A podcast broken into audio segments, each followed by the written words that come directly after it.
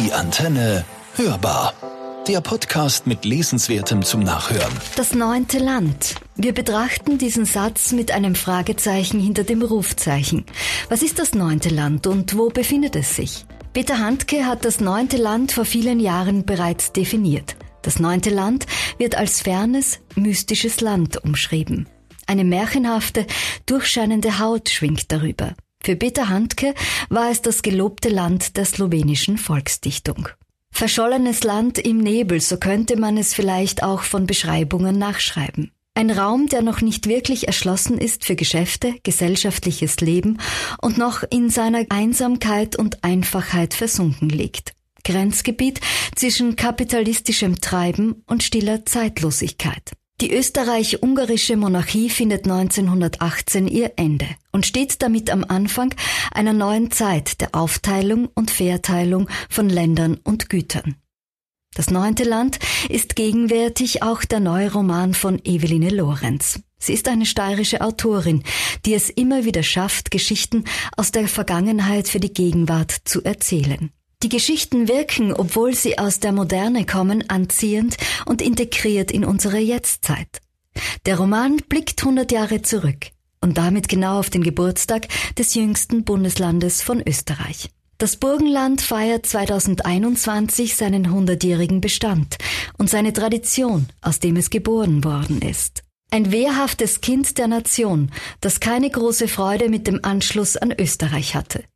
Der Roman von Eveline Lorenz ist auch noch ganz frisch und marschiert erst seit ein paar Tagen in die Buchhandlungen. Eveline Lorenz gibt der Vergangenheit wieder einmal eine aktuelle Jetzt-Lesbarkeit und läutet damit diesen Fokus auf das jüngste Bundesland Österreichs ein. Welche Geschichte erzählt sie uns? Dass der neue Kleinstadt Österreich bei seinen Bürgern kein rechtes Vertrauen findet, schon gar nicht im Burgenland? Das nationale Selbstbewusstsein ist verloren gegangen. Und es gibt keine demokratische Tradition, schreibt die Autorin. Und gleich am Anfang bei dieser Erklärung stellt man sich die Frage, was der Verlust einer Größe für ein Land bedeutet. Und man kommt an der Frage nicht vorbei, wie lange es dauert, bis sich ein Land davon erholt, wann das Selbstbewusstsein für seine Mitbewohner wieder spürbar wird. Wie selbstbewusst sind seine Bürger heute? Blicken wir 100 Jahre zurück und gehen wir der Geschichte entgegen. Das Burgenland bekommt als Übergangslösung Bad Sauerbrunn als Hauptstadt. Dann wird es Eisenstadt. Die Menschen leben in einer strengen Hierarchie. Der Alltag wird bestimmt durch Einfachheit geschoben bis zur Grenze von Armut und Arbeitslosigkeit und wohlhabenden Adeligen, die mit Knechten aus den unterschiedlichen Volksgruppen arbeiten. Die Bevölkerung durchzieht ein ordentliches Obrigkeitsdenken. Und diese Obrigkeit lenkt und denkt den täglichen Werdegang. Der ganze Tag ist davon bestimmt.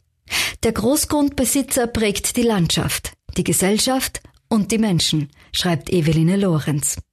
Ein tiefer Eingriff in die Mentalität und die gesellschaftspolitische Kultur des Landes. Die neuen Burgenländer sehen eigentlich in diesem jungen Bundesland keine Zukunft und treten die Flucht nach vorne an. Weit weg, über dem großen Teich, locken die Vereinigten Staaten von Amerika. Damit verbunden ist auch der Gedanke, wie wenig die Feldarbeiter und Kleinbauern zum Leben hatten, dass sie sich diesem Risiko in die Ferne zu ziehen aussetzten. Wir tauchen ein in die Geschichte des Müllers Johann Martin, der sich mit seiner Frau Elisabeth ein beachtliches Erbe für seine Kinder erarbeitet hat. Wohlhabend und angesehen ist er in einem Landstrich, in dem es von Knechten nur so wimmelt. Wir erfahren viel über das Landleben eines kleinen Dorfes, genannt Dobersdorf, und was in der Welt so passiert zwischen 1896 und 1988. Drei Generationen zieht der Roman entlang zwischen der Feistritz und der Lafnitz. Der charismatische Müller Johann Martin wird 92 Jahre alt. Er trägt einen gezwirbelten Bart und bringt seinen Landsleuten den Strom. 80 Prozent der Geschichte, sagt Eveline Lorenz, beruhen auf wahren Begebenheiten. Und wir erfahren viel über Österreich und die Menschen, die das Land bestellen. Dafür sorgt auch Ehemann Albert Lorenz als Historiker. Er begleitet meistens die Romane von Eveline Lorenz. Aber diesmal ist er auch der Enkel des Mühlenbesitzers. Die Geschichte hat leichte, märchenhafte Formulierungen, die sie lebendig hält. Wenn Kaffee gekocht wird, duftet er aus den Seiten heraus. Und wenn die einzelnen Menschen in der Geschichte das Laufen lernen, dann immer mit einem geraden Maß Emotion. Man könnte sich fast frisch verlieben in das neunte Land, das so jung und schön die Grenzen zieht zu seiner Nachbarschaft. Am rauschenden Bach träumt die Mühle an der Feistritz gegenwärtig. Sie könnte jederzeit ihren Betrieb wieder aufnehmen.